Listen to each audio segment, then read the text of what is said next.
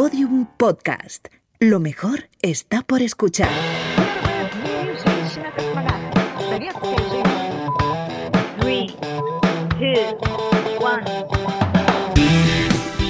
Bienvenidos a Vostok 6, el podcast de las pioneras.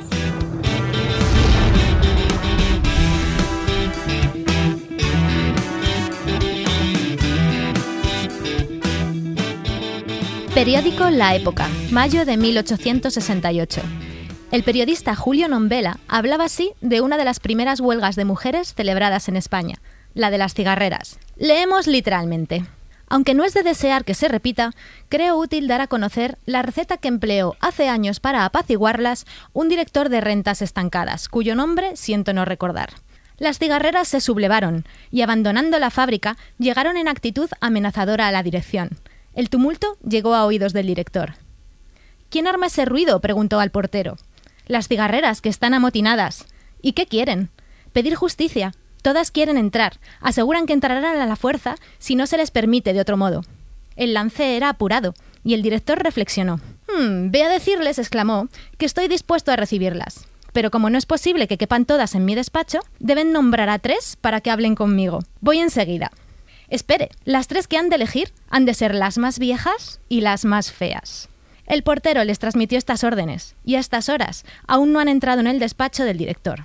Como veis, la historia del machismo y el patriarcado narrando con sus propias palabras la lucha por los derechos de la mujer se remonta a muchos años atrás.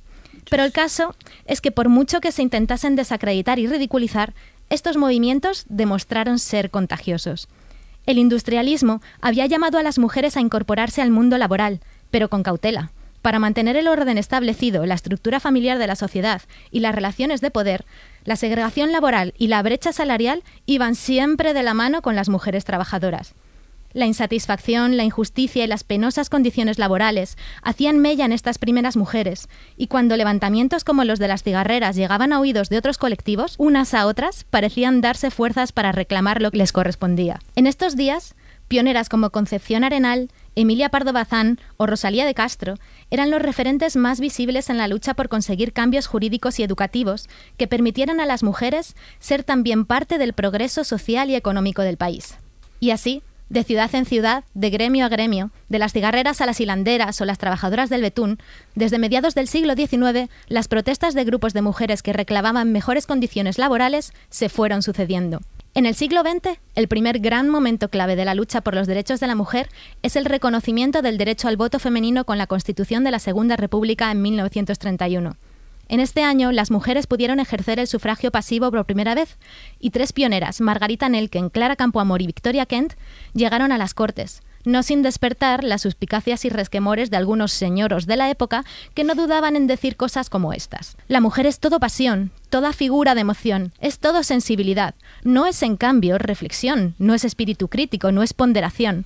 La mujer está bajo la presión de las instituciones religiosas, y yo pregunto, ¿cuál sería el destino de la República si en un futuro próximo, muy próximo, hubiésemos de conceder el voto a las mujeres? Seguramente una reversión, un salto atrás. El caso es que tras este hito, la lucha por los derechos de la mujer permaneció estancada durante décadas, hasta que en los años 60 hay un nuevo repunte y se aprueba la Ley de los Derechos Políticos, Profesionales y Laborales de la Mujer. Surgen entonces nuevos grupos feministas que llegarían a tener mayor proyección con la llegada de la democracia en 1978, año en el que la nueva Constitución reconoce por primera vez en su artículo 14 el derecho al aborto, la ley del divorcio y otros derechos que suponían un paso más por la igualdad de la mujer.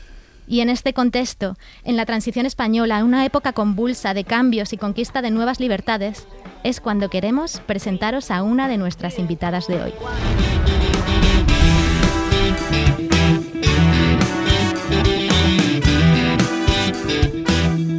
Hoy tenemos con nosotras a una extremeña de armas tomar. Apasionada y luchadora infatigable, nunca ha tenido miedo a hablar alto y fuerte, aun sabiendo que levantaría heridas y que durante gran parte de su carrera ha enfocado su discurso y su lucha en la defensa de la libertad y de las mujeres. Nació en Badajoz en el seno de una familia acomodada, hija de un periodista conservador.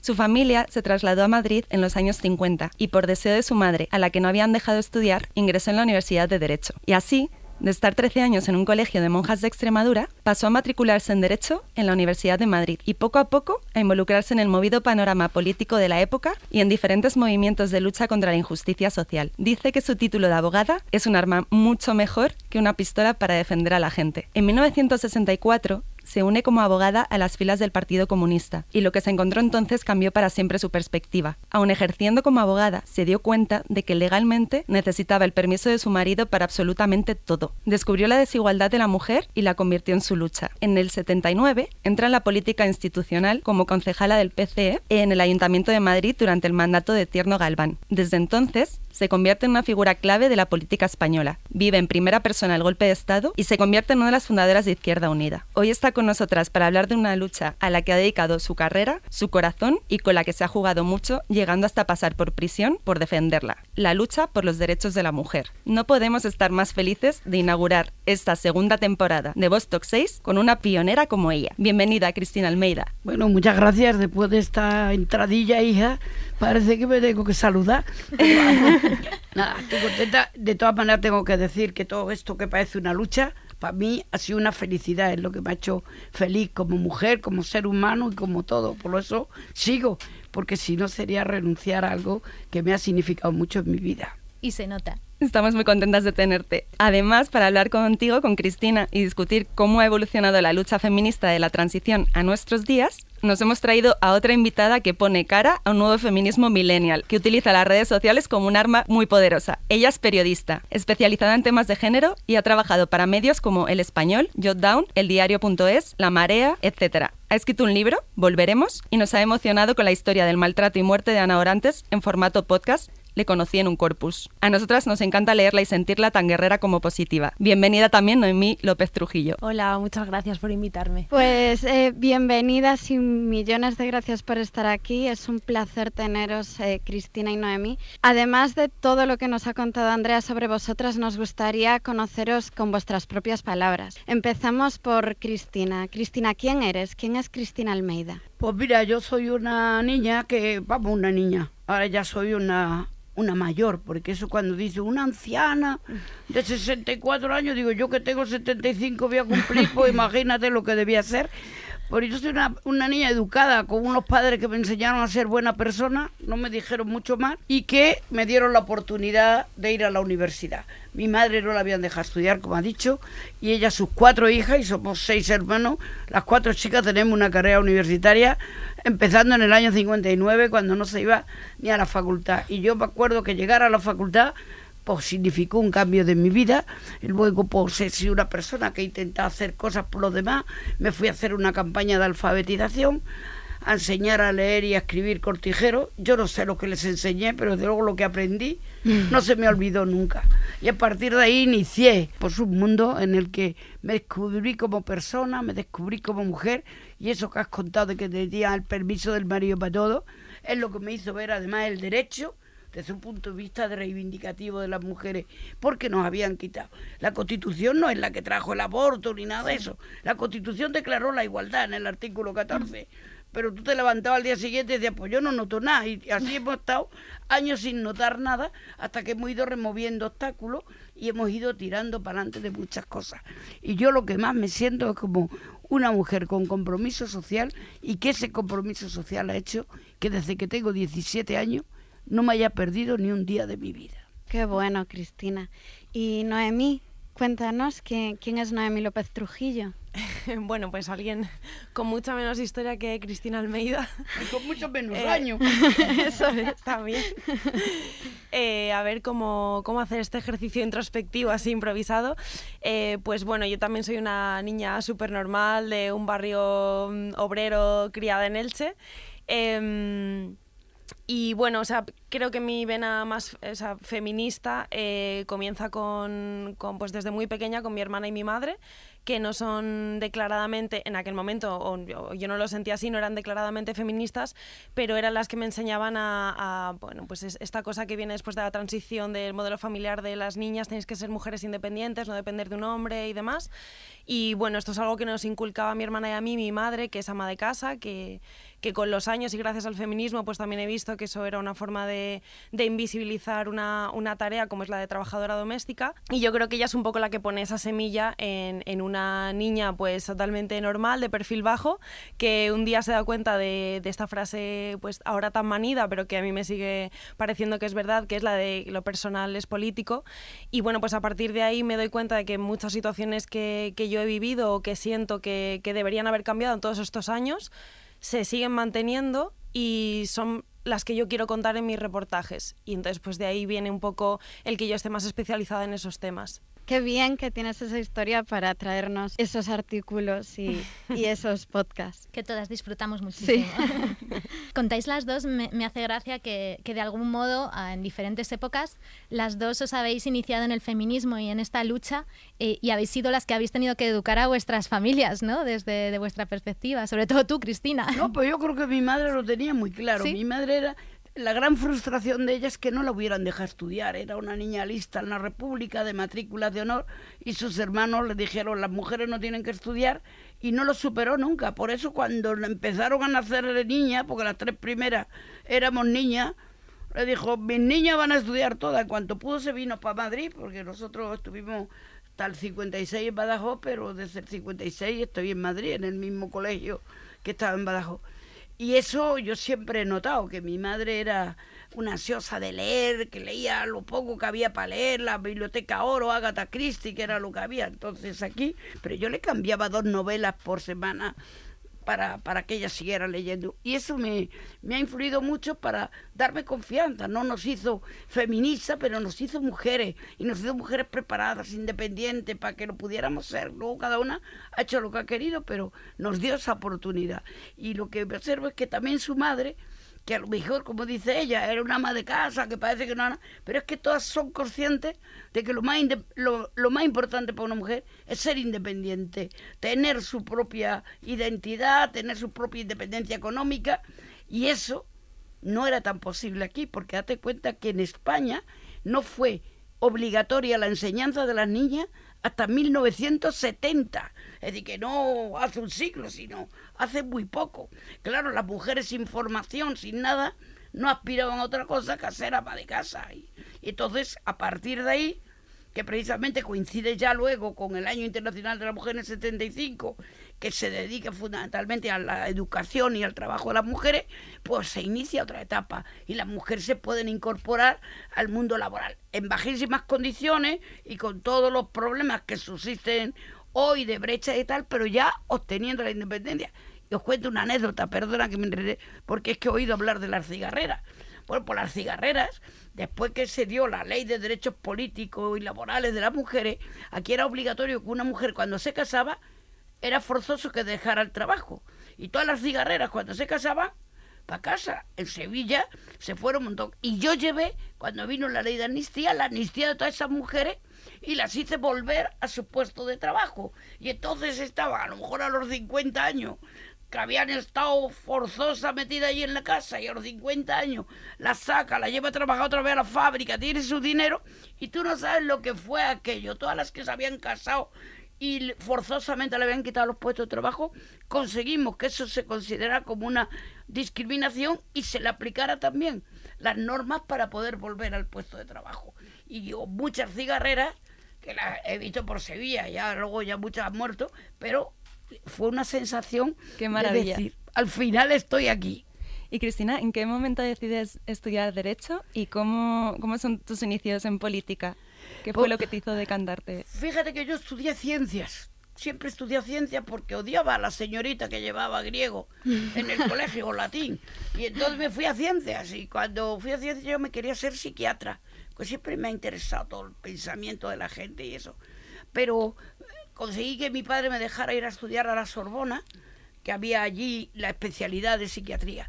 Pero cuando me iba a ir, en el año 60 empezaron las bombas por la guerra de Argelia, por la independencia de Argelia, y ya me dijeron que no, y me quedé aquí. dije, pues quiero hacer criminología, que me parecía un poco así, delincuencia juvenil. Entonces, pues tuve que hacer una instancia al ministro y me pasé a Derecho. Mi padre era abogado, es decir, que escribía en el periódico hoy, pero su profesión era abogado. Pero yo no quería nunca, ni fue por influjo de mi padre, yo al revés, quería ser todo lo contrario. Es más, siendo abogada jamás trabajé con mi padre, porque me dedicaba a otras cosas, ser madre, no sé. me dedicaba a presos políticos y trabajadores, imagínate. Entonces cuando termino en la carrera ya tomas conciencia y entonces yo ya lo que quería antes mi padre decía, bueno, tienes que ser registradora de la propiedad o notaria. Y ya llegó un momento que además no lo podíamos hacer porque lo teníamos prohibido por ley hasta el año 67 y yo terminé en el 66.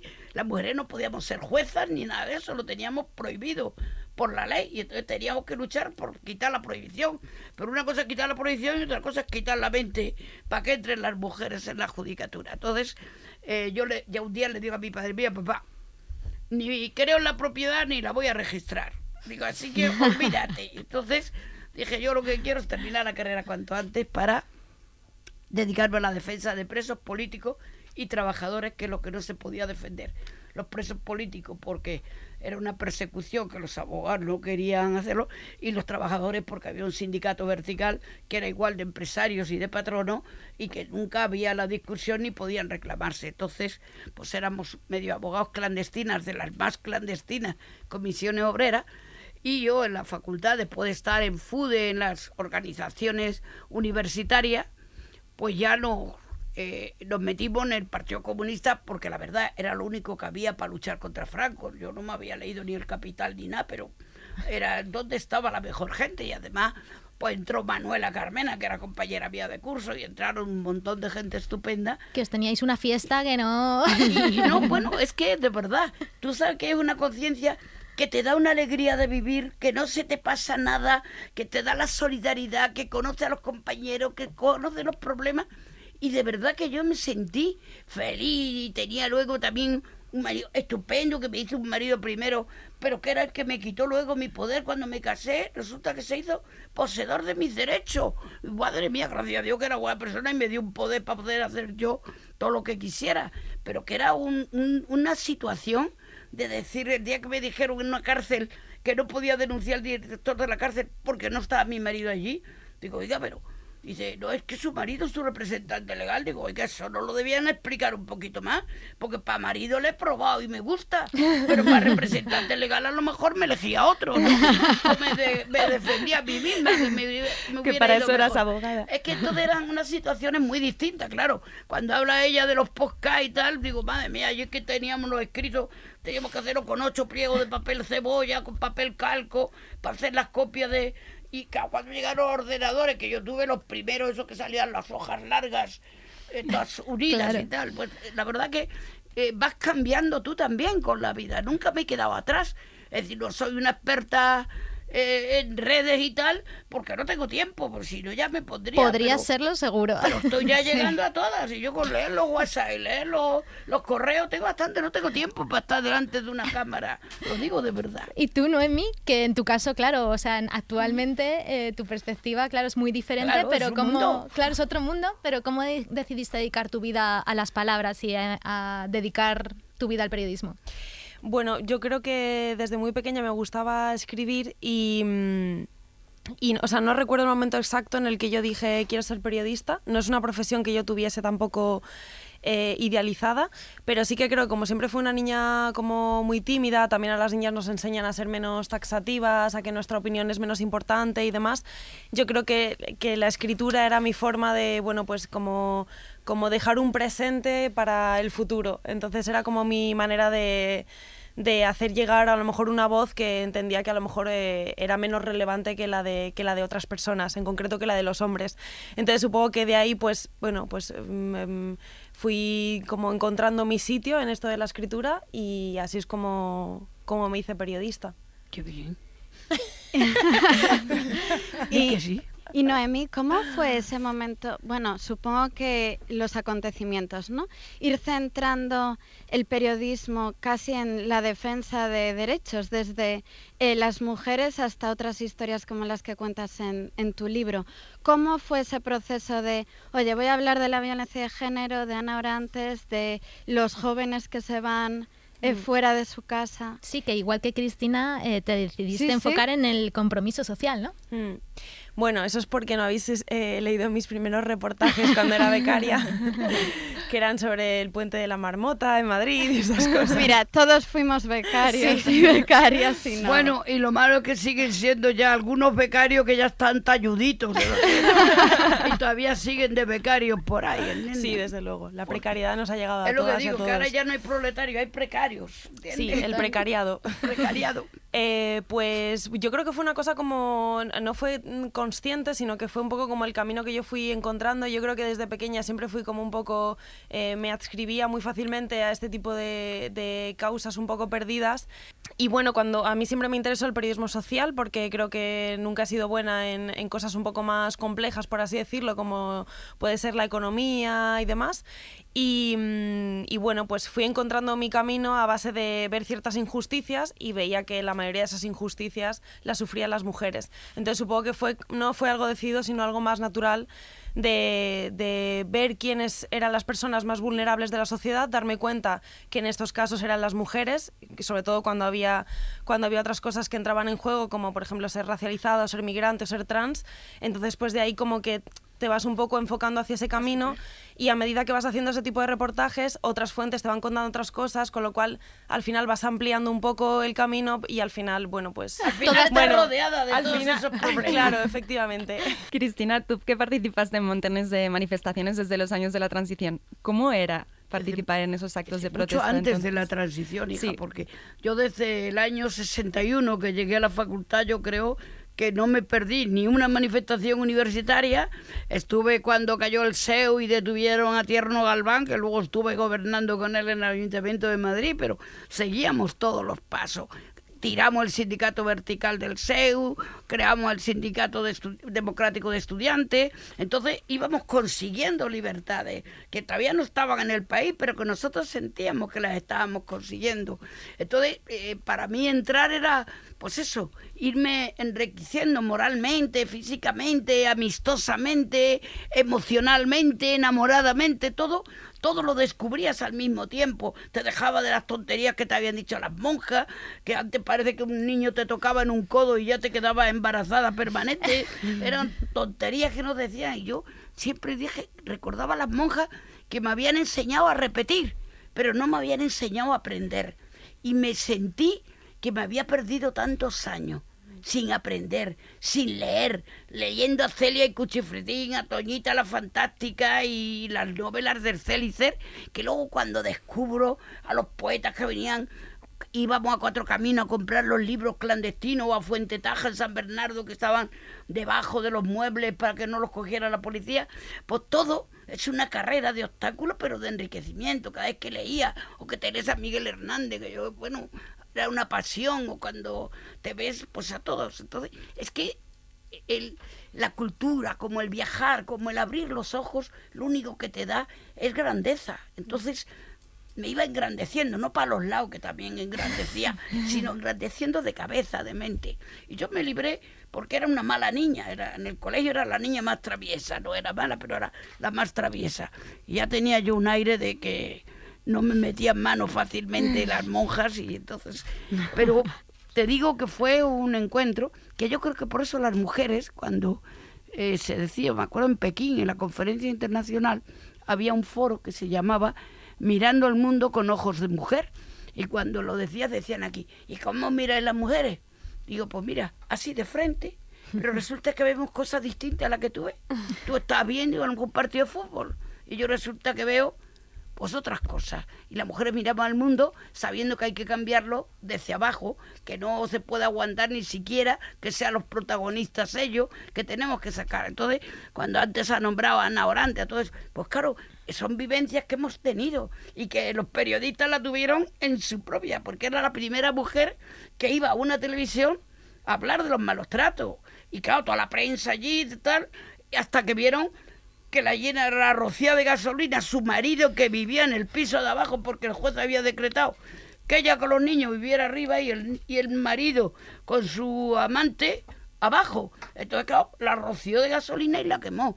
Y claro, ya toda la prensa se sintieron casi culpables de que por la revelación de ellas, que todos estaban, oh, ya contar ya pues que al final muriera. Yo, eso para mí fue un hecho absolutamente inolvidable, ¿no? Marcó un antes y un después. Claro, claro, y yo creo que cuando lo vieron y periodistas jóvenes y tal, pues, pues es que eran situaciones que tenías que ir aprovechando. Pues yo me acuerdo desde el año 89, cuando yo entré en, en, en el Congreso de los Diputados, pues yo me acuerdo que la violación no existía, eran delitos contra la honestidad. Y entonces mm. primero tenían que hacer un juicio a la víctima para ver si era honesta. Y claro, te venía un juez y te decía, ¿qué hace usted a las 3 de la mañana en una discoteca? Dice, pues bailar, que era lo normal, lo que iba a una discoteca. Dice, es que usted a las 3 de la mañana puede hacer cualquier cosa. Bueno, si hoy en día te comentan si cerraste bien las piernas, claro. yo creo que de Tampoco, no han cambiado tanto las cosas, ¿no? No, porque es que siempre todavía hay una mentalidad de culpabilizar primero a la mujer, la manada. Lo primero que hay y que hacía ella, y le dio un beso, y cómo iba vestida, y se quedó tan pancha. Bueno, que, que, se puede pensar que en un sitio de un metro por dos con cinco armarios allí, burros como eran, que diga un juez, oh, yo vi un holgorio allí y una risa, pero bueno, ¿dónde estamos? Pues es la mentalidad todavía que les queda. Otro dijo, no, es imposible que la violen llevando vaquero. Oiga, si que los vaqueros se quitan también, con más fuerza, con menos, pero eran todas así, o la sentencia de la minifalda. Es que me provocó con esa minifalda, y claro, como te provocó, pues para mí. Entonces todo eran situaciones de posesión de, de cualquier cosa que hiciera, ellos tenían derecho. Y encima tenían derecho porque tú lo habías provocado, porque tú con la boca le habías dicho que no, pero con los ojos estabas pidiendo que sí. Y yo digo, oiga, pues para comunicarnos lo que usamos en la boca, no los ojos. Entonces eran todas situaciones de verdad que, hemos tenido que estar por lo elemental, por todas las cosas elementales a lo largo de todos esos años. Y Noemí, eh, ¿tú ves que sigue habiendo necesidad de, toda esta movilización ahora de cara al 8M? Para los que nos escuchen desde el futuro, estamos grabando este capítulo de cara al 8M en el que seguro que Madrid, España y el mundo se llenará de mujeres levantando la mano y alzando la voz. ¿Crees que ¿Cómo le explicamos a la gente que todavía es necesario ese 8M y esa movilización? Claro, es que em, escuchando a, Cristina, cuando ella, por ejemplo, habla de todos esos, hechos históricos que ha podido vivir, eh, claro, a nosotras nos suena como, o sea, hay un punto de admiración de decir, joder, todo lo que vivió, todo lo que pudo batallar, todo lo que pudo luchar, ojalá haber estado ahí. Pero también, o sea, si lo ponemos en perspectiva, estoy convencida de que, de que dentro de 20 o, 30, de 20 o 30 años, cuando a vosotras o a, algunas de nosotras nos entrevisten en el futuro, podremos decir, eh, el día que salió la sentencia de la manada, nosotras estuvimos ahí llenando las calles, estuvimos en un 8M histórico como fue el de 2018 y ojalá que el de 2019. Más, em, más todavía. Entonces, realmente es verdad que hay como a veces un poco de brecha generacional entre, entre las feministas más de los, de los 60, 70 y 80 y a lo mejor las que somos más jóvenes, porque es verdad que muchísimas cosas nosotras lo hemos tenido más fácil, pero hay como una, una especie de ruptura de expectativas, porque nosotras esperábamos que el legado que nos habían dejado feministas como Cristina Almeida eh, eh, o muchas otras mujeres como, como, nuestras madres, ¿no? todo eso que habían peleado, que, mm, que todavía no, o sea, que no, que no era tal como nos, lo, nos habían dicho que iba a ser. Entonces, claro, es lo que ella decía, ¿no? Eh, hasta X año, por ley, no se podía permitir que las mujeres fuesen juezas. Eso cambia, pero sin embargo, la mayoría, o sea, sabemos que hay brecha salarial y que la mayoría de los puestos, este, ese tipo de puestos cualificados, son ejercidos por hombres. No es porque, no haya, porque haya un impedimento de la ley, sino porque socialmente todavía no ha cambiado. Entonces, claro, esa ruptura de expectativas, creo que las mujeres jóvenes nos damos cuenta de que la seguimos sufriendo y es por lo que todavía hay que pelear yo creo. Queda mucho. Sobre todo porque el feminismo es una carrera de relevo, no mm. es una carrera de final, sino de relevo. Y nos vamos pasando, el pañuelo del feminismo nos lo vamos pasando unas con otras. Yo ahora, cuando no toca ir relevo, porque yo he ido 8 de marzo en la calle Atocha, que íbamos 20 o 30, y me acuerdo que una vez nos salieron unos ocupas tirándonos huevos diciendo que había cosas más importantes que la de la mujer y todas esas cosas, ¿no? Entonces hemos aguantado de todo. Y ahora cuando el año pasado, o, o incluso antes, cuando ya el tren de la libertad, el 7N, todo eso, yo ya sabía que estaba el relevo, que porque ellas fueron, nosotros estamos y ellas también estarán. Entonces, ese relevo me parece muy importante. Yo De además hecho- me aprovecho, perdona. Nada, nada. ¿Sabes qué? Como ahora tenemos que ir andando desde Atocha a la Plaza España, yo ya que tengo la artrosis, eh, la rodilla y tal, pues yo voy a la cabecera, tal, hago presente y luego me cabullo al Círculo de Bellas Artes porque no puedo llegar andando hasta la Plaza España y digo, aquí está el relevo. Y entonces hay un relevo de verdad. Sí, Y- que- y una cosilla solo, que es que estoy totalmente de acuerdo con ella y es que, por ejemplo, con el tema ahora de- del aborto y Pablo Casado queriendo volver a la ley del 85, me doy cuenta de que quiero, o sea, creo que dentro de 30 o 40 años eh, las jóvenes que cojan ese relevo que dice Cristina eh, verán que esta situación es casi distópica, ¿no? Que en 2019 tengamos que pelear todavía eh, por un derecho que, además ya es, o sea, que está legislado y que nos quieren, nos quieren arrancar, nos lo quieren cercenar y que haya que pelear por este tipo de cosas, pues creo que dentro de 30 o 40 años las mujeres jóvenes que nos que tomen ese relevo eh, lo pensarán un poco como, como nosotras podemos pensar, joder, en los años 70 y 80 estaban peleando para que las dejasen divorciarse, que no suena ya como algo súper lejano y sin embargo en aquel momento se viviría como algo histórico y, y por- por- porque lo era. Y creo que ahora mismo pasa un poco eso, ¿no? Que, que derechos que nos parecen impugnables eh, a veces hay que tener cuidado porque, porque en cualquier momento se pueden ir y por eso hay que Ya, mantenerlos. A mí, me, a mí me detuvieron, una de las veces que me han detenido, justo en la puerta del Congreso de los Diputados. Gregorio Pérez de Barba, que además era muy amigo, dio la orden de que nos detuvieran. Estábamos protestando contra la ley del PSOE que se hace en el año 83 y que era una ley de supuestos. Y nosotros sabíamos que en España una ley de supuestos con los médicos controlando los supuestos, pues era inútil. Y protestamos porque queríamos que hubiera una ley de plazo. Y nos detuvieron a todas. Y- pero lo malo es no que te detuvieran, sino que los guardias estábamos allí delante y nos llamaban zorra, puta.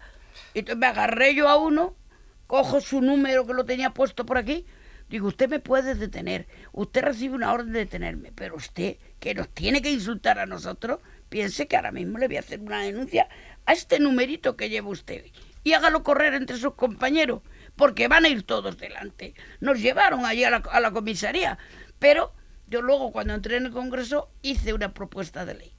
Lo que pasa que se aprobó en el 85 porque el tribunal, el PP la llevó al Tribunal Constitucional y entonces los recursos de, inconstitu- inconstitucionalidad, perdón, paraban las leyes. Y por eso salió el 85 porque era cuando salió, pero el Tribunal Constitucional ya decía que le habían traído una ley de supuestos y que como querían una ley de supuestos había que tener una garantía de que solo fueran esos supuestos, pero que le podían haber traído una ley de plazos. Y hasta el año 2007, ¿no? ya no me acuerdo cuándo es, no se hace la reforma del aborto para que sea una ley de, de plazos, porque sabía que no se podía hacer, ¿no? Y ahora que venga este, el casado, a decirnos, por un lado, que tenemos que saber lo que llevamos dentro. Digo, no, nos lo va a explicar él, ¿entiendes? Porque además, él habla porque yo he tenido un hijo, cinco vecinos. Porque ahora si es un hijo deseado, hacer lo que quiera. Te tiras siete meses en la incubadora, lo que sea. Hay mujeres que se tiran nueve meses en la cama por el embarazo, porque son embarazos de riesgo. Y que nos venga a contar él, o que diga que aquí se puede abortar libremente hasta las 21 semanas, cuando sabemos que hasta las 14. Es que van contando mentiras y se su- suponen una ignorancia de lo que somos las mujeres, que se creen que somos fabricadas. ¡Ale, a repoblar España! Y todas a parir. Digo, sí, pues con los pueblos lo tengan que repoblar. Mujeres de los pueblos que ya quedan de 80 años, o yo que ya la menopausia, vamos, es un hecho histórico, ¿entiendes? Entonces, eh, son cosas que no te explica y que al final te tienes que ver, eh, pues en esa situación. Cris- Cristina, yo de verdad me pondría de pie a aplaudirte por... De hecho, venga, lo hacemos. No, no, no. Al revés, nos aplaudimos todas porque todas estamos en Eh, esa. Eh, una, una pregunta, porque os escucho hablar y creo que es la última pregunta antes de, de la lluvia de asteroides. ¿Creéis que hoy en día, después de todo lo que ha luchado la generación de Cristina, lo que estamos haciendo Todas las eh, generaciones. nosotras, todas las generaciones, Porque yo estuve de otras, yo estuve desde la sufragista. eh, después de la República hemos tardado 50 años en aprobar leyes que ya las teníamos en la República, como el divorcio, el aborto, todo eso lo teníamos en el año 31 y 32. Pues, pues consideráis que todavía hoy eh, puede perjudicarte declararte abiertamente feminista. lo que te puede es que te asombra, pero es que ya sabes, se- declaran todo, hasta Ana Botín. Ana Botín Ya, dijo que era feminista. El problema que hay dos cosas. El feminismo se puede transformar como en la lucha por la igualdad, simple. Pero hay un feminismo concienciado, que yo digo, que es por la transformación del mundo. Yo no quiero ser iguales a ellos. Eso quiero tener las mismas oportunidades. Pero yo cuando me acuerdo que mi marido ese tan estupendo y que me dio el poder, cuando quitaron la necesidad del permiso marital, dijo, ay, qué bien que ya seas como yo. Y digo, ¿cómo? Digo, no, mire, hijo, yo he luchado por los derechos, pero yo no quiero ser como tú, que bastante problemas tenéis vosotros, más que no los paséis a nosotras. Tenemos que saber que el feminismo de verdad lo que quiere es transformar el modelo de sociedad, las cosas que podemos hacer. Y en ese sentido, pues es muy importante que ser conciencia feminista no es solamente una lucha por la igualdad, que es lo que, lo que es absolutamente imprescindible, la igualdad legal, pero la igualdad real es mucho mayor, es quitar todas las concepciones antiguas, toda la, la necesidad de que ellos sean los protagonistas, de que todo manden, que si entramos los jueces, pues ahora ganamos todas las oposiciones, mucho más mujeres que hombres. En la universidad, más mujeres que hombres. Pero sin embargo, catedráticos, son todos hombres, pa- muy pocas que hay. En todas las cosas, ellos primero y luego nosotras venimos después. Y eso es lo que no hay, porque yo creo que las mujeres tenemos una capacidad de ver el mundo muy distinta, con una mayor capacidad de transformación, con una preocupación por todas las cosas que nos rodean y con una sensatez que ya les gustaría tener algunos de ellos. Entonces, me parece que ser feminista antes era casi un insulto. Ahora es casi una declaración de derecho, pero también es una revelación de que cada vez tenemos que insistir que el feminismo no es llegar hasta aquí, sino que el feminismo es transformar el, el conjunto de la sociedad.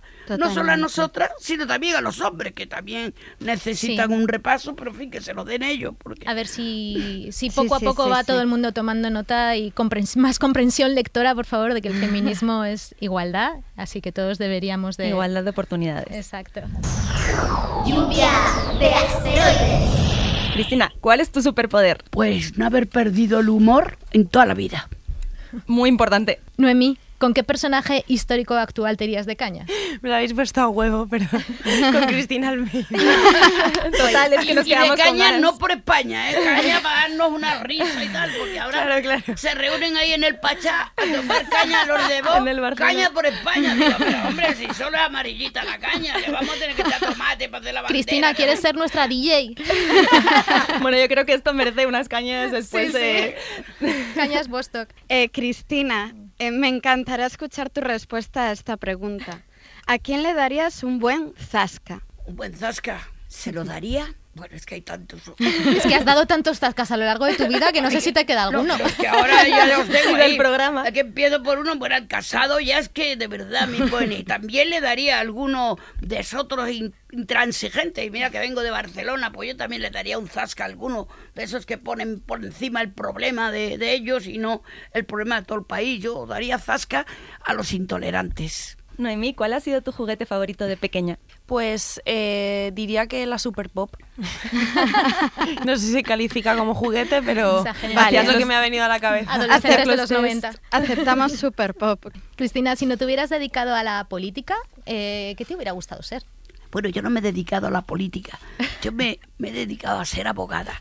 Y hacer política es parte del compromiso de mi vida, pero yo no soy una funcionaria de la política, ni quiero que sea una profesión. Es un- una forma Pues- de poder representar a tu gente. ¿A qué me hubiera gustado dedicarme? Aprender inglés. Porque es que tengo una frustración de no haber aprendido inglés. En mis tiempos solo se enseñaba francés, porque el inglés era la lengua de la pérfida Albión. Y no lo podíamos estudiar hasta que no nos devolvieran Gibraltar. Claro, a mí se me ha ido el inglés y como lo que más me gustaría era haber sido piloto de aviación para viajar mucho, porque me encanta viajar. Me voy este año a Japón, el año pasado estuve en Canadá, el otro año en Vietnam. No Y estoy aprovechando mientras aguante el cuerpo a hacerme los viajes largos, que luego para los cortos ya está Europa. Claro que sí. Eh, Noemí, ¿quién fue tu referente cuando eras una niña? Pues mm, la que he dicho al principio, mi madre, sin duda, pero también Beyoncé. y ahora de Cristina, ¿quién es Beyoncé? No, no, esa sí lo sé. Yo era una rockera, yo era de Elvis.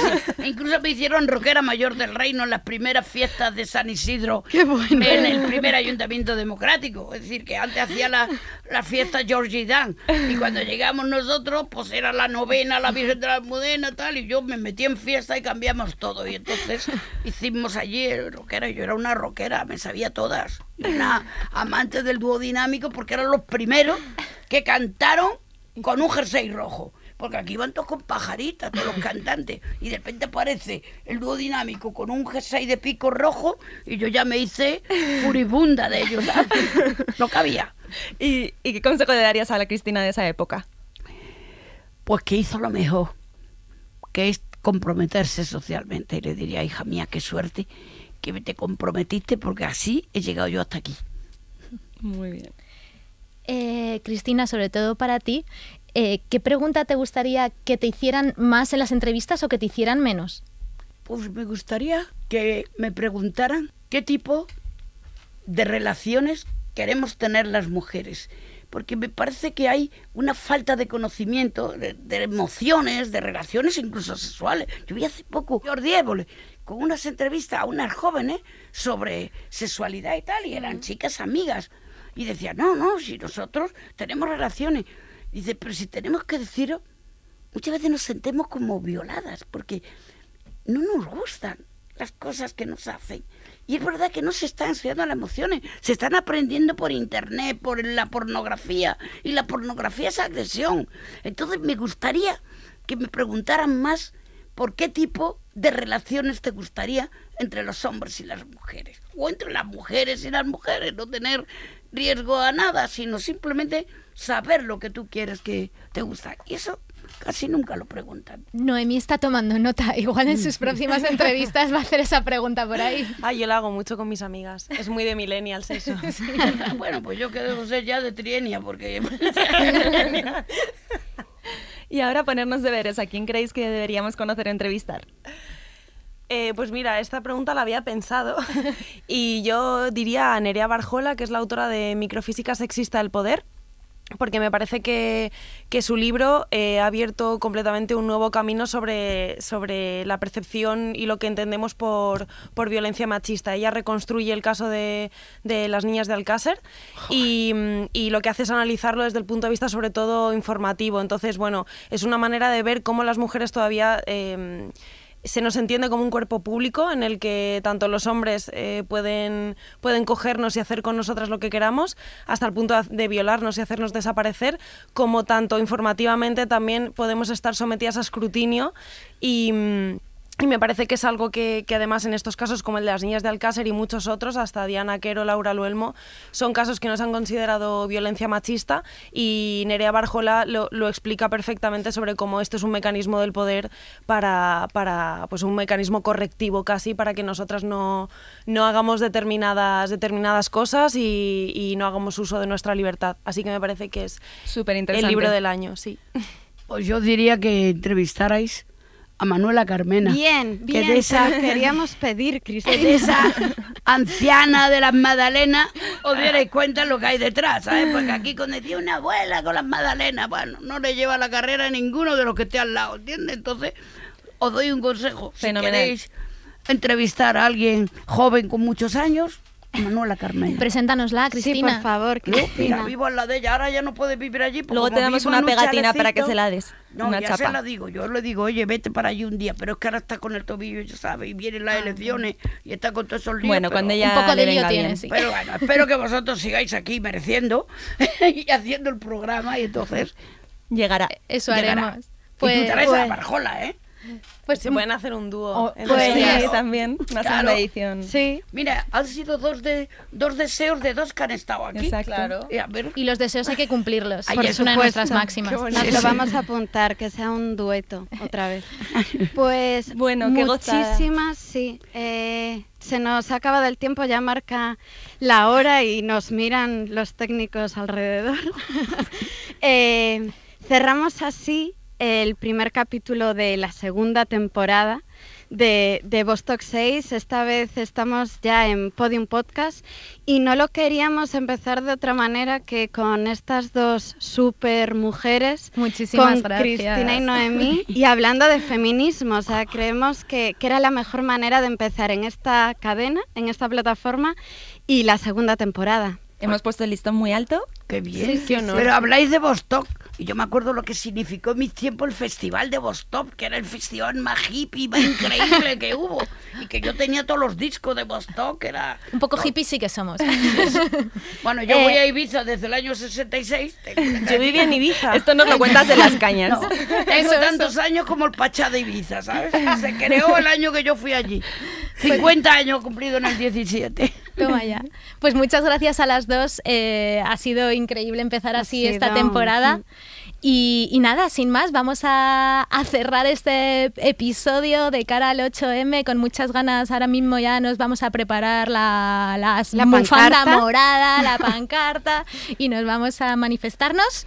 Y, y nada, solo recordar a todos que nuestros oyentes que eso, estamos en Podium Podcast, estamos en todas las plataformas, nos pueden encontrar y también en redes sociales que por favor nos encanta escucharles y que nos recomienden cosas, nos digan cosas bonitas y también feas si quieren, nos encantan No, los pero las trolls. feas, sí, ¿para qué se van a molestar? Mejor Ya, que os digan cosas bonitas, que ya para feas tenemos la realidad cotidiana. Pues total. Vostok 6 con letra. Y, y decir que bueno que la música de nuestro programa es una obra de Cristian Nircho y Daniel Marrón. Muchas gracias a ellos.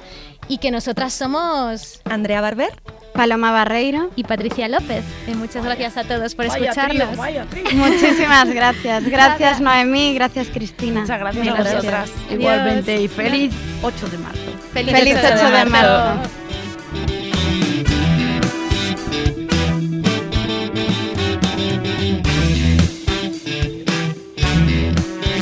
Todos los episodios y contenidos adicionales en podiumpodcast.com y en nuestra aplicación disponible para dispositivos iOS y Android.